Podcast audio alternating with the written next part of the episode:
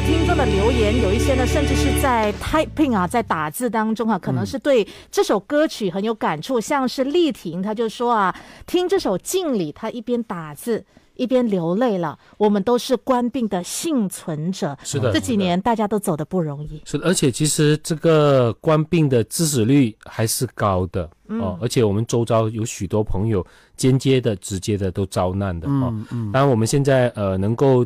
到现在以这样的一个情况来去呃面对呃未来的变化，尤其踏入二零二三年，除了这个科学之外，我觉得还有一还有一个很重要的元素，就是个人。对于世界的盼望，以及个人的对于这个世界的期许了，是因为这个病毒对于每个人身上所产生的影响，其实非常差异非常的大。嗯，有时候我们都搞不清楚，为什么到了进城的时候呢，只是流鼻涕，到了我身上就全身酸痛。嗯，是吧？这个这个也我们也说不清，而且这是应该是人类有史以来第一次这么大规模的。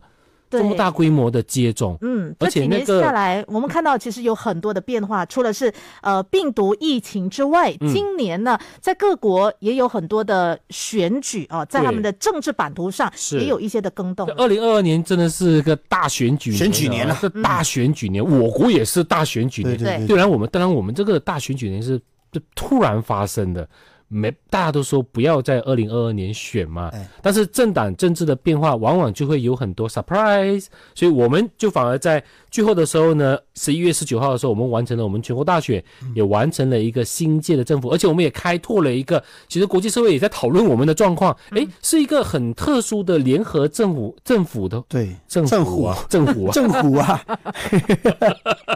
哇啊福建人又要来了。啊政府啊，这个我们政府政府政府。有要做一个。嗯那个薛华语，薛华语，薛好宇不政府啊，是政府啊。OK，所以这个这个情况当然也就让我们重新呃，又重新看回政党政治的这个呃变化的模式。当然，我们如果回顾去年的话呢，其实好几场大选都是一个一个来，而且呢都和我们的国家有比较密切的关注，以及跟我们国家影影响也比较深远。比如说第一个韩流，三月九号的韩国大选，隐形月。这个获选，哎，当初获选的时候呢，还是一个素人嘛，记得吗？还是个素人总统嘛，哈啊，获选以后呢，还还有各种各样的那种花招，哎，不要住在那个青瓦台，说青瓦台。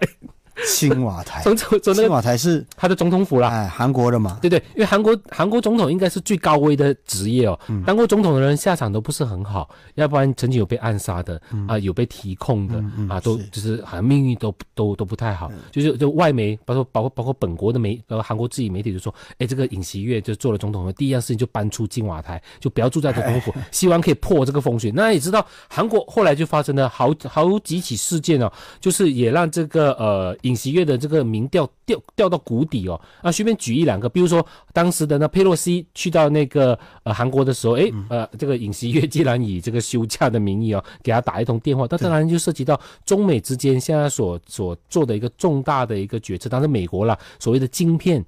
晶片贸易的问题，以及晶片产业链的问题，然后后来最近我们翻到呃发发发现的那个踩踩踏事件，也使得尹锡悦的这个处理方式也也备受这个民众的质疑，所以搬不搬离这个风水是考量了哈。我们说七分天注定，三分靠打靠打拼嘛。福建话又来了啊，三分天注定啊，七分靠打拼。因为我我哎我哎我倒过来讲了哈，你看就表示我还是。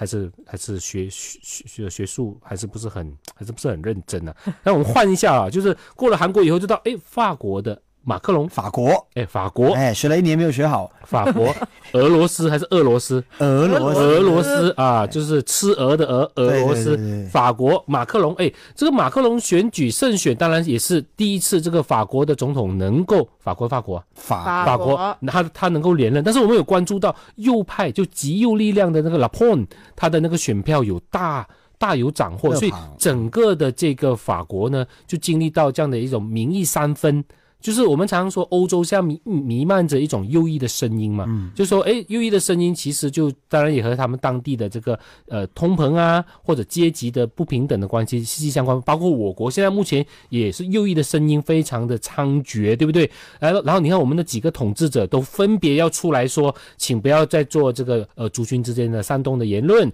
请不要再挑起这个种族敏感的课题，不要挑不要挑起这种就是宗教敏感的课题，等等等等等，这些都是右翼比较。较容易挑起的一些说法。那这次的法国的选举呢，这马克龙是胜选了，但是他面对的是一个分裂的这样的一个。呃，法国，嗯，当然更关键的是欧洲的领袖现在该怎么办？当然，马克龙一直觉得是他的胜选可以让他在欧盟这边扮演更积极重要的角色啦，哈，因为像欧盟仿佛没有一个比较呃能够能够就是。呃，运筹帷幄或者是斡旋这样的一个领袖，但马克龙自诩他可以，他可以做到这样。然后我们这时候转一转，就回到了菲律宾。哎，我们的 BBM 啊，又回到手机了。还记得我们那个 BlackBerry 那个 BBM 吗？蓝莓手，蓝莓手机有那个 BBM message，对不对？然后这个 BBM 这个就是所谓的 Markers，BBM Markers，它就是之前的这个马克思，蹦蹦 Markers。对，之前的那个俄呃俄罗斯不啦，就是之前的菲律宾的这个独呃独裁者马呃马克思家族的孩子。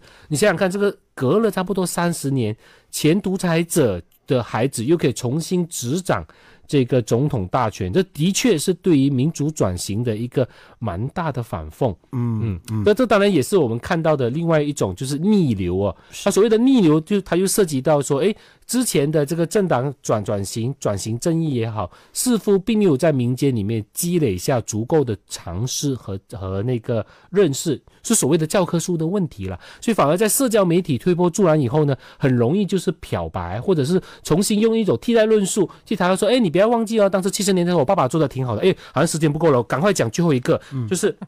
日本七月的时候，我们看到日本的这个选举，本来大家的看的那个所谓的观点，应该是看自民党能不能大胜，哎，就发生了安倍晋三被刺杀，啊，结果整个这个呃焦点就就就就就关注到了这个安倍晋三被刺杀的事情。当然，自民党后来是大胜了，然后后来接下来就有这个安倍晋三的国葬的议题啊，还有后来我们也看到的这个。呃，我们的英女王的这个呃逝世的这种国葬，所以这个也占也占据了大家蛮大的一个关注点哈。最后，当然我们谈一谈这个美国其中选举，嗯，哦，就是这个拜登面临着这种其中选举的考核。一般上，执政的这个政党在其中选举的时候，一般都输的比较惨。而大家也在关注说，特朗普能不能借借助其中选举？如果共和党狂胜的话，那是不是特朗普又可以出来选总统呢？OK，还好，这次的这个共和党的参议院的时候呢，共和党虽然是胜，但是并没有胜得很漂亮，而且这个民主党依然掌握了这个呃参议院，共和党掌掌握了共众议院，但是胜得不漂亮。也变相而言，就特朗普你完蛋了啦。嗯，所以现在共和党基本上已经不太可能再以再推出特朗普作为下一届的总统的这个候候选人了。嗯，但是总统同呃这个呃特朗普他会就此放弃吗？嗯，应该不会哈，应该不会啊。哎，好了，大家来高歌一曲吧，爱表加哎呀。我们下个星期再见。